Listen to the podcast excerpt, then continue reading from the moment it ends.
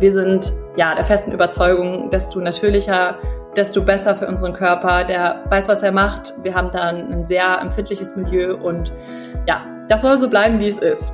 Ich finde Fotografie total schön, einfach weil man damit ja Leute noch viel persönlicher anspricht und versuchen kann. Also uns ist halt ähm, Diversität super wichtig und wir versuchen so gut wie möglich, wie es halt eben nur geht, alle Leute anzusprechen. Herzlich willkommen zu einer neuen Podcast-Folge meines Podcasts Fotografie für nachhaltige Marken.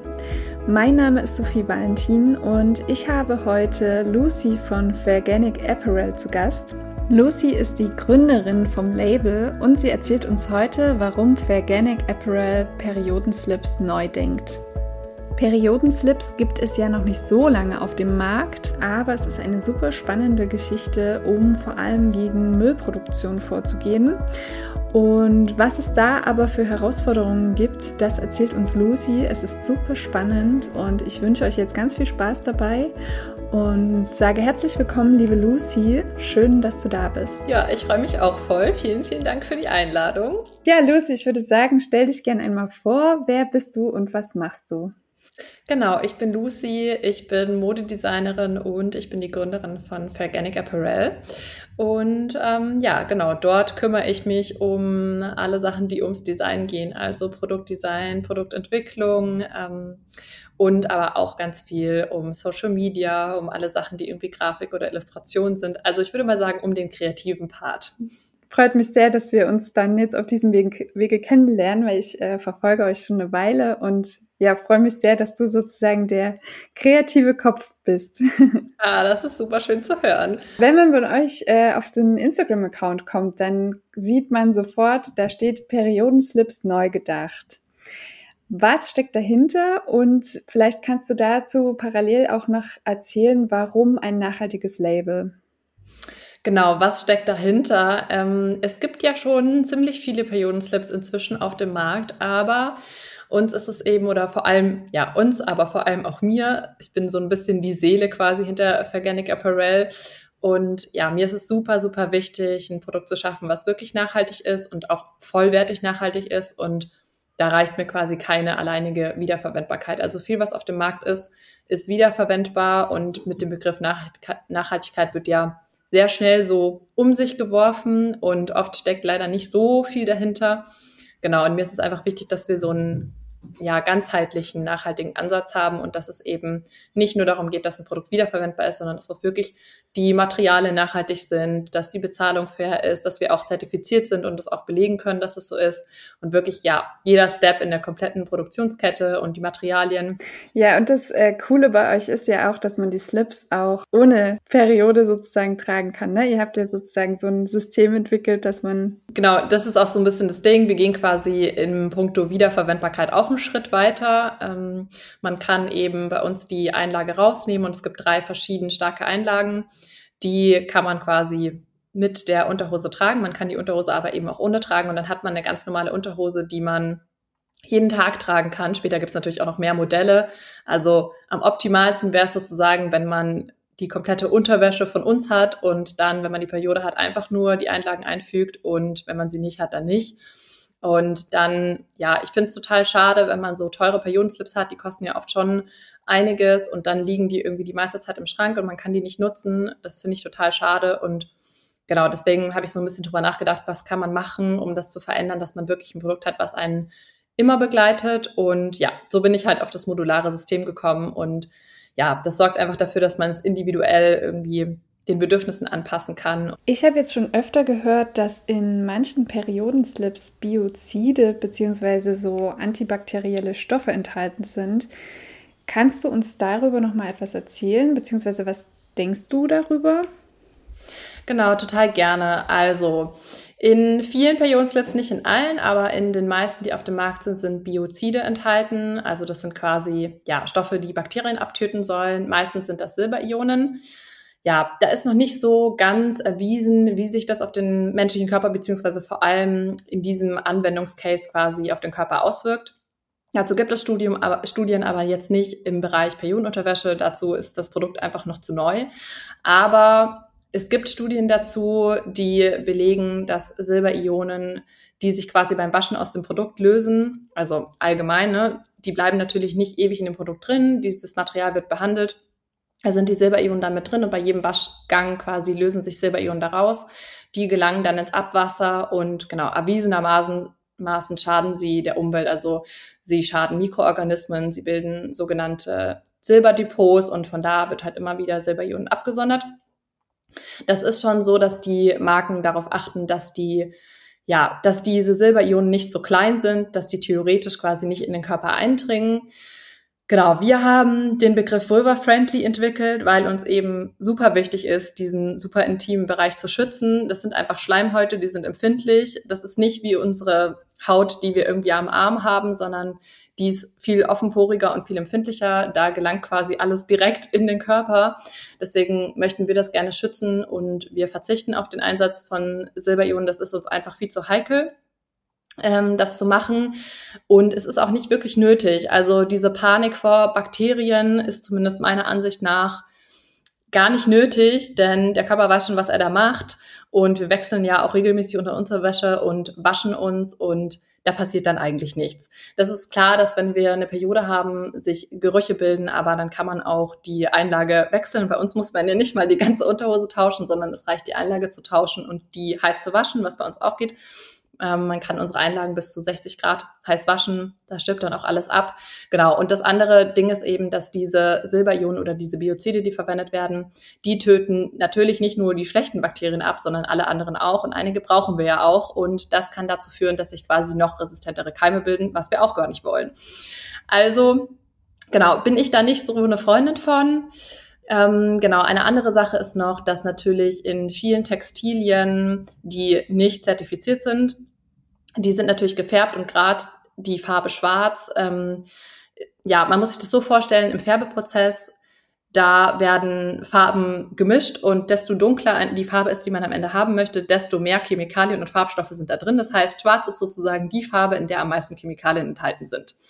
Ähm, genau, wenn die Materialien nicht zertifiziert sind, wie zum Beispiel, also wir verwenden eine Gott-zertifizierte Biobaumwolle, da gibt es strikte Richtlinien, welche Stoffe da nicht rein dürfen und welche Farbstoffe da nicht rein dürfen. Das ist aber bei anderen Materialien oder bei Materialien, die nicht zertifiziert sind, nicht so. In Deutschland sind einige von diesen Stoffen natürlich verboten, weil sie einfach schädlich für den Körper sind. Aber es ist nicht verboten, Textilien oder ja, Kleidung zu importieren, die die enthalten, wenn sie woanders produziert wurden. Das heißt, man weiß nicht genau, was da drin ist. Es gibt wirklich auch viele Leute, die auf schwarze Textilien allergisch reagieren. Einfach wegen dieser Menge an Chemikalien da drin. Das teilweise sind da Schwermetalle drin, um eben, die werden verwendet, um ja die Farbe besser an die Faser zu binden. Und genau deswegen setzen wir, also natürlich nicht nur deswegen, aber auch deswegen setzen wir auf zertifizierte Bio-Baumwolle, weil wir einfach nicht möchten, dass irgendwas an so einen intimen Bereich kommt. Sowieso nicht, aber erst recht nicht in der Periode. Wir sind ja der festen Überzeugung, desto natürlicher, desto besser für unseren Körper. Der weiß, was er macht. Wir haben da ein sehr empfindliches Milieu und ja, das soll so bleiben, wie es ist. Äh, an sich ist das Thema ja recht sensibel in der heutigen Zeit ist es ja noch nicht so, dass da, oder wir, wir arbeiten ja alle daran, dass man offen darüber sprechen kann. Und ich habe gesehen, ihr wechselt, oder du hast es ja auch von erwähnt mit den Illustrationen, ihr wechselt äh, oftmals jetzt gerade auch beim Instagram-Content zwischen Illustration und Fotografie. Und da interessiert mich natürlich, welche Rolle spielt für euch Fotografie? Mm, genau, dass wir so zwischen Illustration und Fotografie wechseln, ist einerseits einfach irgendwie unser Stil und wir mögen das gerne und andererseits ist natürlich auch cool, weil man so Sachen darstellen kann, von denen man noch keine Fotos hat. Ähm, genau, die Fotos, die wir haben, sind natürlich noch begrenzt. Ich finde Fotografie total schön, einfach weil man damit ja Leute noch viel persönlicher anspricht und ja, man mit tollen Models arbeiten kann und versuchen kann. Also uns ist halt ähm, Diversität super wichtig und wir versuchen so gut wie möglich, wie es halt eben nur geht, mh, alle Leute anzusprechen. Und genau, uns ist es eben auch ganz, ganz wichtig, dass es beim Thema Periode nicht nur um Frauen geht. Also das machen wir auch in unserer Kommunikation ganz, ganz klar. Und genau, das ist eben, eben auch wichtig, dass sich das im Bildmaterial widerspiegelt. Welche Herausforderungen sind euch denn bisher begegnet? Also vielleicht kannst du ja erstmal zu den Shootings was sagen, wenn du möchtest. Genau, also Herausforderung Nummer eins war natürlich ganz, ganz am Anfang, dass man natürlich, wenn man gerade gründet, sehr, sehr begrenztes Budget hat. Also das Shooting und auch der Videodreh, den wir für die Crowdfunding-Kampagne gemacht haben, war ja, bevor wir überhaupt quasi Geld gefundet hatten.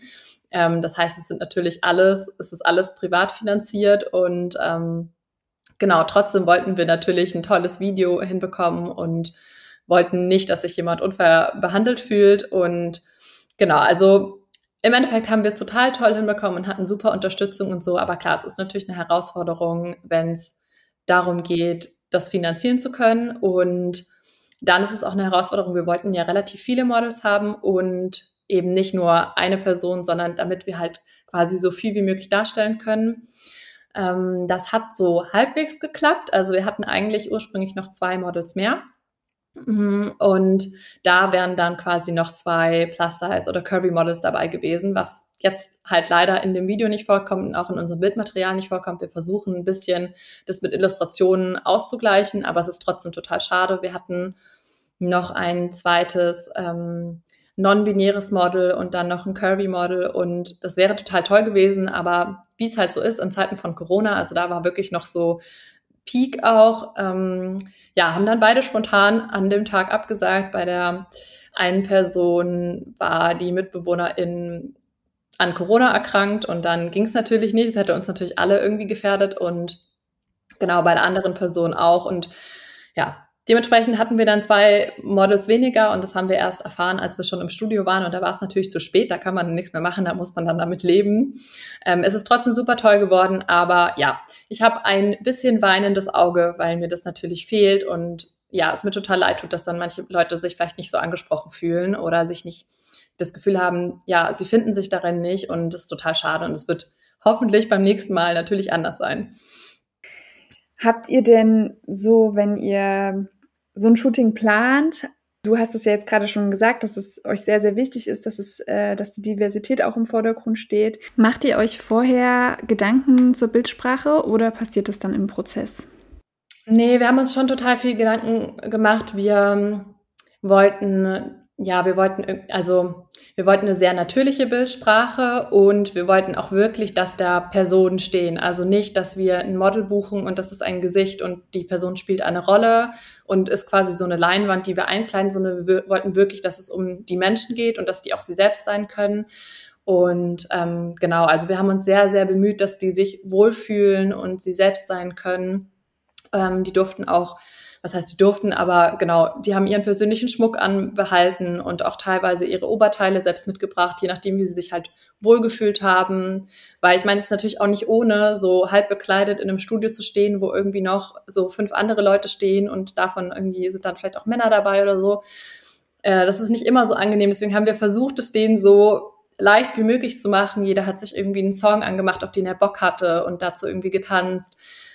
Genau ja, weil wir einfach wollten, dass auch Persönlichkeit rüberkommt. Und es war auch total schön zu sehen und total spannend, wie unterschiedlich ähm, ja das Bildmaterial bei allen geworden ist und was für eine andere Attitude und gerade mit dem Tanzen und so. Also man sieht die Persönlichkeit wirklich auch in der Bewegung und im Posing und so weiter. Voll schön. Danke, dass du das so offen erzählst und so einen Einblick gibst, weil das äh, ist natürlich mega inspirierend, hoffentlich auch für alle, die zuhören. Und ja, ich finde das auch sehr, sehr wichtig, dass vor allem auch diese Persönlichkeit rauskommt und dass Models nicht die Schaufensterpuppen sind, sondern dass da wirklich auch was transportiert wird. Genau. Voll, finde ich auch. Ja. Ja, du hast ja schon erwähnt, äh, Crowdfunding-Kampagne habt ihr ja jetzt vor kurzem sozusagen gemacht und seid in der Produktion. Genau. Wie ist da der aktuelle Stand? Ja, mega. Also erstmal mega toll, dass wir es geschafft haben. Es war echt ähm, eine aufregende Zeit mit vielen Aufs und Ups und wir sind jetzt sehr happy, dass es geklappt hat. Ähm, ja, Crowdfunding-Kampagne ist auf jeden Fall nicht ohne. Umso besser, dass wir es jetzt hinter uns haben. Ich bin total froh, auch dass es jetzt so richtig losgeht und langsam so real wird und Produkte hier ankommen. Natürlich haben wir schon Prototypen und so weiter, aber ähm, ja, es ist echt nochmal was anderes. So jetzt demnächst kommen dann die ganzen Sachen bei uns an. Das ist jetzt alles in der Produktion. Genau, sowohl die Einlagen als auch die Unterhosen und gerade kümmern wir uns um Verpackung und um die T-Shirts und so weiter. Also da steht ganz schön viel an und ähm, ja, dann kommen die hoffentlich nächsten Monat heile bei uns an und dann fangen wir langsam an zu verpacken und zu versenden und so weiter.